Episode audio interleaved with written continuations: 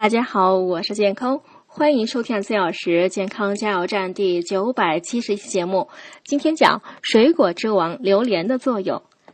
民间常流传一句话：“一只榴莲三只鸡。”榴莲的味道虽不好闻，但它营养价值高，因此被称为水果之王。榴莲含有很高的糖分以及多种维生素，还有脂肪、钙、铁、磷等。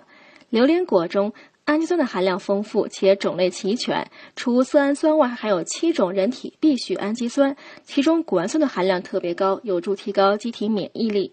经常吃可强身健体、健脾补气、补肾壮阳。